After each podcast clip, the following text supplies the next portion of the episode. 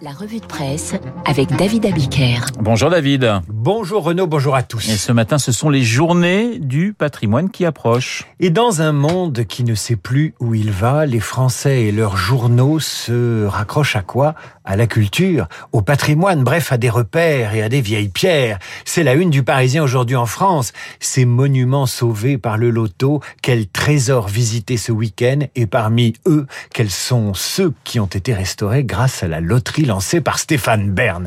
Eh bien, justement, Stéphane Bern, vous le retrouvez à la une de l'Express, photographié devant l'Élysée. Lisez ce que dit l'Express de l'influence politique du fou du roi. Il a gagné la sympathie d'une certaine France en pourfendant les éoliennes, et ça n'est pas une France d'aristo, mais plutôt une France populaire. Le patrimoine touche bien plus qu'on ne le croit. C'est Berne qui parle. On est sur une question d'identité. C'est encore Berne qui parle, poursuit-il dans l'Express. On méprise la ruralité en permanence. Ces gens deviennent des citoyens de seconde zone. Fin août, au sujet des éoliennes, le parrain du loto du patrimoine déclarait encore J'entends monter la colère populaire. Avec Berne, le patrimoine devient politique. Ce qui explique pourquoi Emmanuel Macron a rendu hommage à Marcel Proust hier, une visite à Illier-Combray, berceau familial de l'écrivain. Macron célèbre Proust, titre le Figaro qui ajoute Le chef de l'État veut s'afficher en surplomb des joutes politiques. Et vous découvrirez en lisant ce papier qui arrive après cinq pages d'analyse sur l'état de la droite, toujours incapable de choisir la méthode qui lui permettra de désigner un candidat, que Macron, lui, fréquente les forces de l'esprit. Et oui, le président a visité hier la maison de la tante de Marcel Proust, la maison qui inspire certaines des plus belles pages de la recherche du temps perdu. Sauf que cette visite est organisée par qui? Stéphane Bern, et ça devient du temps gagné, du temps politique gagné, puisque le président peut déclarer à cette occasion que le patrimoine français, c'est à la fois nos racines, d'où nous venons, ces racines qui nous obligent et que nous entretenons. La défense du patrimoine sur le dos de Marcel Proust, et avec le concours de Stéphane Bern, ne serait-elle pas la poursuite de la politique par d'autres moyens?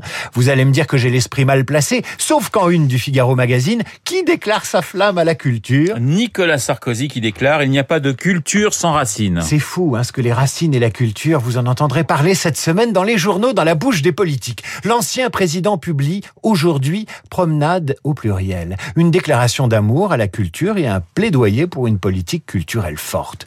Si j'avais écrit ce livre pendant ma carrière politique, on y aurait vu une posture. J'avais besoin de me sentir libre afin de vaincre la forme de pudeur que j'ai toujours éprouvée lorsqu'on évoque ces sujets. Faites bien Nicolas Sarkozy, Mais euh, David.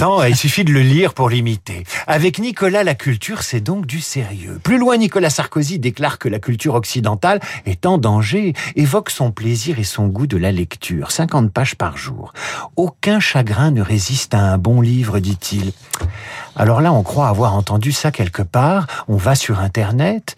C'est du Anna Gavalda, dites-vous, dans le texte. Il n'y a pas de chagrin qu'un livre ne puisse guérir. Le plus important est sans doute dans cette déclaration qui réjouira certains et fera tiquer certains autres. Notre civilisation ne s'aime plus, dit Sarkozy. Les nouveaux censeurs veulent faire régner la terreur d'une nouvelle pensée unique. Ainsi, nous sommes sommés de nous déblanchir de nous démasculiniser. Je répète, dans la bouche de Sarkozy, nous sommes censés de nous déblanchir, de nous démasculiniser. Quand Zemmour dit les mêmes choses, c'est mal. Quand Sarkozy les dit, c'est formidable. Lisez cet entretien dans le Figmag, vous verrez comment Nicolas Sarkozy, avec la culture et le patrimoine, poursuit la politique par d'autres moyens. David, un autre livre à paraître euh, la semaine prochaine explique comment le chef d'état-major des armées américaines redoutait un accès de folie de Donald Trump. Dans Péril, ouvrage qui sortira la semaine prochaine, le journaliste Bob Woodward révèle que durant la campagne électorale américaine l'an dernier, Mark Miley, chef d'état-major américain, aurait pris des mesures pour limiter les capacités de Trump de donner des ordres aux forces armées, redoutant tout simplement qu'il ne soit fou et qu'il ne lance une attaque contre la Chine. Le livre s'appelle Péril et on lit dedans ceci dans la bouche même du général à son homologue chinois, le général Li. Je sais que les choses peuvent sembler un peu instables, mais c'est la nature de la démocratie. Nous sommes 100% stables. Tout va bien. Plus loin, le même Miley réunit tout le haut commandement du Pentagone et lui donne l'ordre de passer d'abord par lui si Trump donne l'ordre d'attaquer. À Nancy Pelosi, présidente démocrate du Congrès, bête noire de Donald Trump, qui lui rend visite pour lui demander de prendre des dispositions pour empêcher Trump de faire n'importe quoi, le général Miley aurait répondu nous sommes nous nous sommes parfaitement compris. Après les secrets d'État, la ringardise de ce que le philosophe Benjamin Oliven appelle la ringardise du festif d'État.